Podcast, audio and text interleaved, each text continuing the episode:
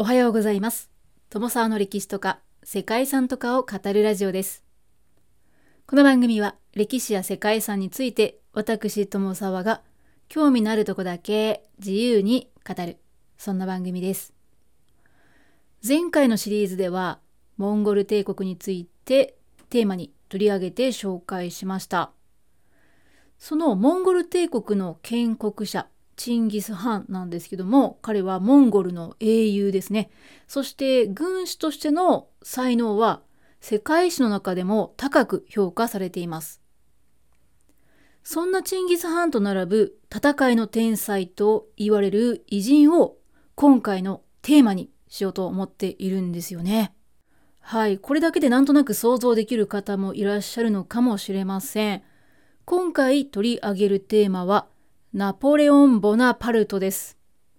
フランス革命後の混乱を収集して軍事独裁政権を確立したというあのナポレオン一世ですね。どちらも軍事の天才と言われるチンギス・ハンとナポレオン一世なんですけれども、二人の共通点としては英雄であり、残酷な権力者という一面を持っているというところなのではないでしょうか。今回取り上げるナポレオンはこの収録を配信している2023年の12月にナポレオンというタイトルの映画が公開されているんですよね。ご覧になった方もいらっしゃるでしょうか。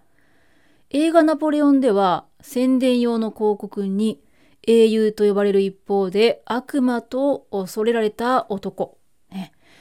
英雄なのか悪魔なのかなんていうキャッチフレーズが書かれていました。私もですね先日映画ナポレオンを見に行ってきました。少し映画のお話をさせていただこうと思うんですけれども映画は歴史上にナポレオンが登場したフランス革命から始まりナポレオンの生涯が描かれたものでした。鑑賞した印象としてはその映画に何を期待してみるかであったりナポレオンについて持っている印象や知識によって評価が変わる映画なのかななんていうふうに思いました。ナポレオンの人間として、まあ、人としてですね。そして一人の男性としての側面っていうのがしっかり描かれていて少し生々しさもあるなといった印象を受けました。ですので例えばナポレオンの英雄という側面だけを見たい人にとってはその描き方を気に入らないななんていうふうに思うこともあるかもしれないのかなと。そんなふうにも思いましたね。私自身の感想としては歴史を学ぶ機会としては時系列で物語が描かれていたり史実に基づいた作品という意味ですごく分かりやすかったなっていうふうに思います。ただですね映画にエンターテインメント要素っていうのを結構私求めがちなのでそういった点ではうんとあまりこう大きな展開もないという淡々と、まあ、歴史上の出来事がね描かれています。もちろん迫力とかはあるんですけども展開としてはそれほどないなっていうところで少し退屈な面もあったかなっていうのはね正直な感想だったりします。それでもですね世界史としてのナポレオンについて詳しくご存知の方にとってはこうして映像としてね当時の雰囲気を体感できる非常に貴重な作品なんだろうなっていうふうにもね思ったりします。はいご覧になった方はどのような感想を持たれたでしょうか。さて前置きが長くなっているんですけれども今回の収録ではナポレオンの生涯とナポレオンにまつわる世界遺産のお話をしようと思っています。前提として私自身ナポレオンのことは名前は知っているんですけどもフランスを率いた皇帝といったイメージ程度で実際は何をしたのかと言われるとですねさっぱり答えられない、まあ、映画を見るまでは、えー、そんなレベルでした。でこのシリーズは前編と後編に分けてですねナポレオンが一体何をしたのかであったり自分自身が見た今回の映画の記憶と照らし合わせつつその歴史を振り返りながら確認していこうかななんていうふうに思っております。この収録では映画ナポレオンのお話もところどころ挟んでいきたいなと思っておりますので、もしかしたらこの収録で映画ナポレオンのネタバレをされているというふうに感じられる方がいらっしゃると思います。ですので、ネタバレは聞きたくないなという方はですね、えー、ここで一旦収録を終えていただいて、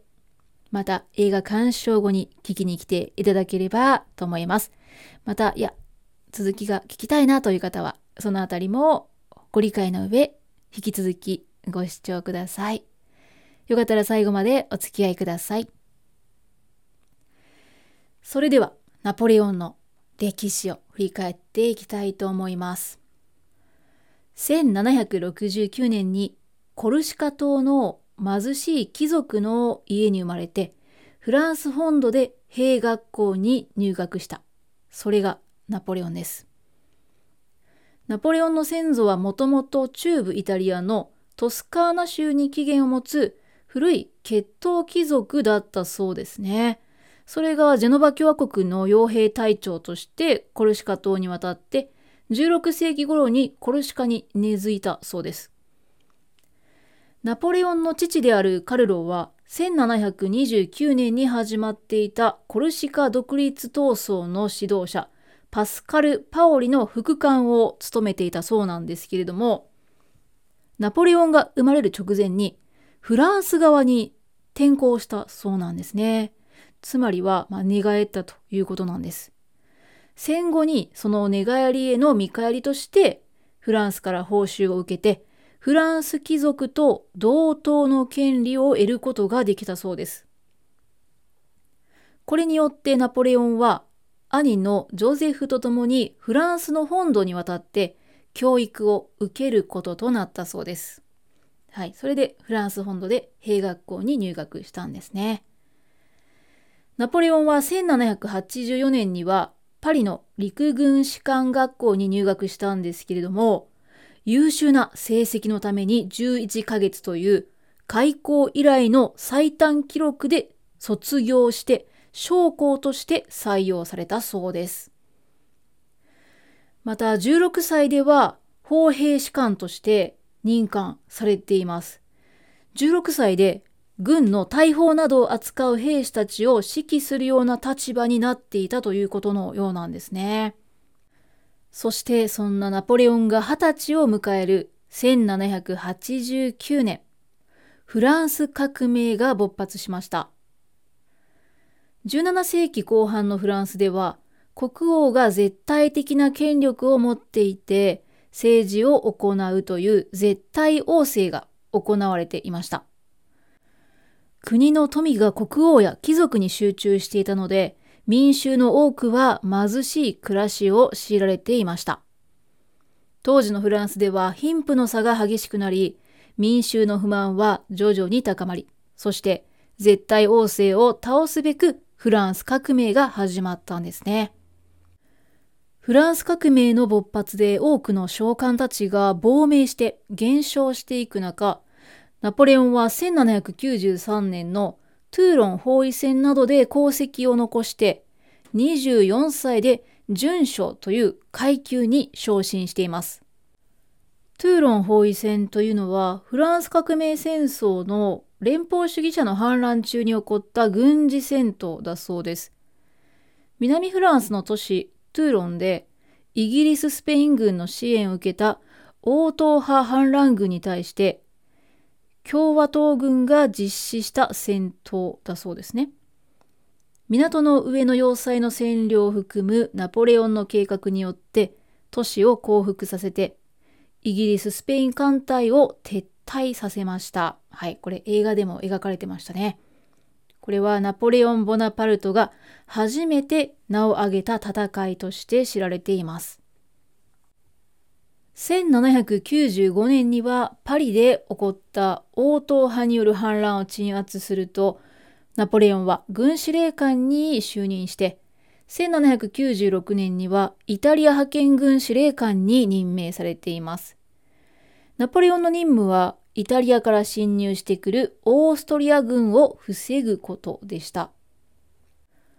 この頃のイタリアはベネツィア共和国やサルデーニャ王国などを除いてはオーストリアの支配下にあったそうで、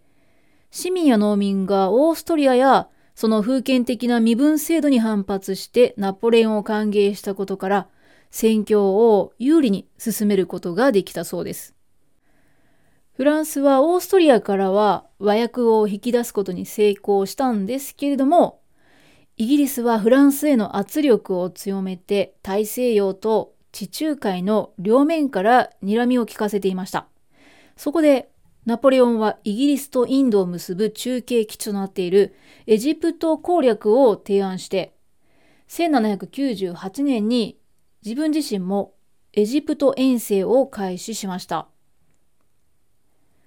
ですがこれはイギリスがエジプトを支配していたオスマン帝国やオーストリア、ロシアなどと結託したことでフランス海軍が敗れてナポレオンはエジプトで孤立してしまったそうです。ナポレオンは敗北を認めてはいないようなんですけれども1799年にエジプトを脱出して少人数で帰国しています。はい、この場面なんですけども、今回の映画の中では、エジプトから帰国した理由について、妻のジョセフィーヌとの関係性が要因だったというような描かれ方をしていましたね。実際はどうだったんでしょうか？フランス国内ではどうなんでしょう？フランスは敗北したと捉えられていたのかなと思うんですけれども調べているとこれは特にフランスの敗北というふうに書かれた戦争ではなかったのかなと読み取れる、えー、ものもありましたね。いずれにしてもですねその直後ナポレオンフランスに帰った直後ですねなんとクーデターを起こして総裁政府を倒して3人の棟梁からなる棟梁政府を立てて第一棟梁に就任しています。はい、クーデターを起こしたんですね。これによって1799年の11月に事実上の独裁政権が誕生しました。翌年の1800年からの第二次イタリア戦役では勝利を収め、オーストリア、イギリスと条約を締結して、一旦は争いを収めたそうです。ナポレオンは国内政治では革命期の亡命貴族や教会の資産の整理を行い、財政と経済面では新たにフランス銀行を創設したり、また対外戦争で得た賠償金で債務償還も行いました。法的には民法の法典を整備して、個人の自由と法の下での平等を基本的に保障したそうです。さらに教育機関の再整備を行ったりと、非常に広い角度から国の発展のための施策を打ち出しました。ナポレオンは政治的には独裁的な性格を強めていくものの、自由主義の推進者であり、対外遠征ではアンシャンレジーム、つまりは絶対王政の政治からの解放者として振る舞いました。圧倒的な人気を得たナポレオンは終身統領に就任しました。こうしてナポレオンは政治基盤を安定させると、1804年には皇帝の地位に就くこととなりました。そうなんですよ。コルシカ島で生まれた貧しい貴族での一軍人が皇帝にまで上り詰めた、まあ、そんなサクセスストーリーなんですかね。そんな物語なんです。そして1804年12月2日にあの有名なナポレオン一世の戴冠式が行われました。その場所は世界遺産パリのセーヌ河岸のノートルダム大聖堂です。皇帝は王以上の地位で、旧制度の絶対王政期の政治体制に属する立場になるわけなんですけれども、これは民主主義に反するものなんですね。ただ、ナポレオンは一応国民投票というですね、民主的な方法をとってこの皇帝に就くという承認を得たという形になっているそうです。これが第一帝政の始まりとなりました。はい、ということでですね、前半の今日はここまでですね、ナポレオンが皇帝となるまでの歴史、ここまでの解説としたいと思います。それでは最後にナポレオンにまつわる世界遺産をご紹介していきます。今回紹介するのはパリの世界遺産、パリのセーヌ河岸です。先ほどの解説の中にもですね、最後の方に登場していました。世界遺産パリのセーヌ河岸は、セーヌ川に架かるシュリー橋からイエナ橋に至る右岸、左岸、そして中州にあるシテ島が該当エリアとなっています。ノートルダム大聖堂からエッフェル塔までパリの歴史が凝縮した世界遺産なんですけれども、その中でもノートルダム大聖堂は解説の中でもありましたナポレオンが戴冠式を行った場所です。そしてその戴冠式の様子を描いた絵画で最も有名な作品が世界遺産の構成資産であるルーブル美術館にある皇帝ナポレオン一世と皇妃ジョセフィーヌの体感ですね。この作品は全長が10メートル近くもあるんですけれども、ルーブル美術館の中でも最も大きな絵画作品の一つとなっています。出来上がった作品を初めて見たナポレオンは、これは絵でない。画面の中に入れるようだと言ったそうです。そうなんですよ。実はこの絵、ナポレオンがまだ生きている時に描かれたんですね。この絵画は戴冠式を行った1804年ですね。その9月にナポレオンから口頭で作品の制作が依頼されていたものだったそうです。妻であるジョセフィーヌがナポレオンの手から直接体感されている、まさにその時を描いたものなんですけれども、はい。映画の中でもですね、この作品のデッサンがされているのかななんていう描写があったように記憶しています。戴冠式の際、ナポレオンは市民に支持されて皇帝になったということを示すために、冠を自らの手で頭に乗せました。まそれまでの慣習とは違う形をとったんですね。ただ、自分で冠をこうかぶっている場面というのは、ちょっと絵になりにくいなということで、制作者のダビッドが皇帝から妃へ体感する場面を採用したそうですね。結果、ああいった絵になったということです。はい、それが戴冠式にまつわる世界遺産の構成資産ですね。そして1806年から1808年にかけて、その前の年のナポレオンの勝利を祝うために建設されたカルゼール凱旋門も世界遺産の構成資産になっています。ナポレオンが率いるフランス軍は1805年のイギリス、オーストリア、ロシアとのウルムの戦いでオーストリアに、そしてオステルリッツの戦いでロシアとオーストリア連合軍に勝利しました。そしてその時の遠征における勝利を記念して、ナポレオンの命によって凱旋門が建てられました。高さ19メートル、幅23メートル、そして奥行き7.3メートルのカルゼール凱旋門は、花崗岩でできた8本のコリント式の円柱のピンクが生えた美しいというか可愛らしいと言ってもいいんでしょうか芸術的な門に仕上がっています。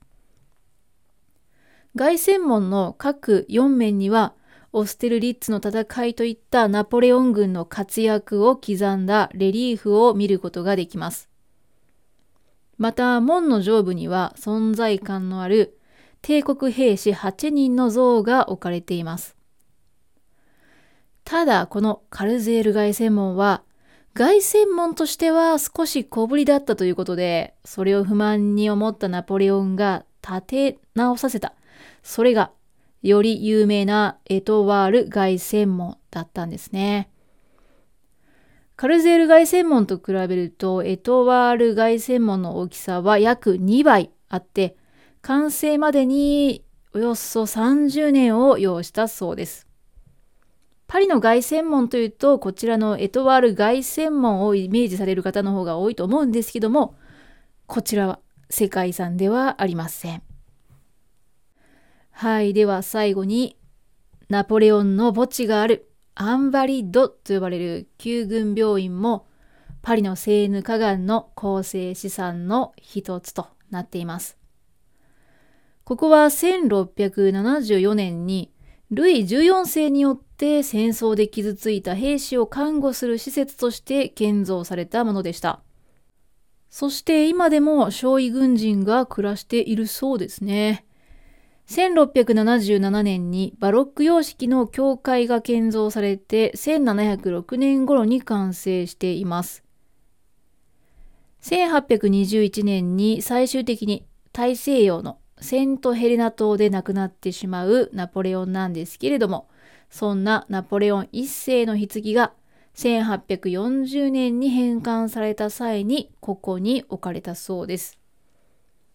地下部署はナポレオンの関係者だけではなく、歴代の軍人たちの墓地もあるそうです。またアンバリッドは現在軍事博物館もあるということで、観光地にもなっているそうです。はい。ということで本日はナポレオンの生涯についての前半ですね。えー、皇帝になるまで、えー、そしてナポレオンにゆかりのある世界遺産、パリのセーヌ河岸についてご紹介しました。まさにですね、成り上がりということでいいんでしょうか？もちろんナポレオンの軍事的な才能もあるんですけども、当時の時代背景がですね、まあ、皇帝ナポレオンを生み出したという、そんな印象を受けております。では、皇帝になった後のナポレオンが、その後、どんな風に過ごしていくのか、どんな人生を歩むのかについては、次回お話ししたいと思います。本日も最後までお聴きいただきましてありがとうございます。では皆様、素敵な一日をお過ごしください。ともさわでした。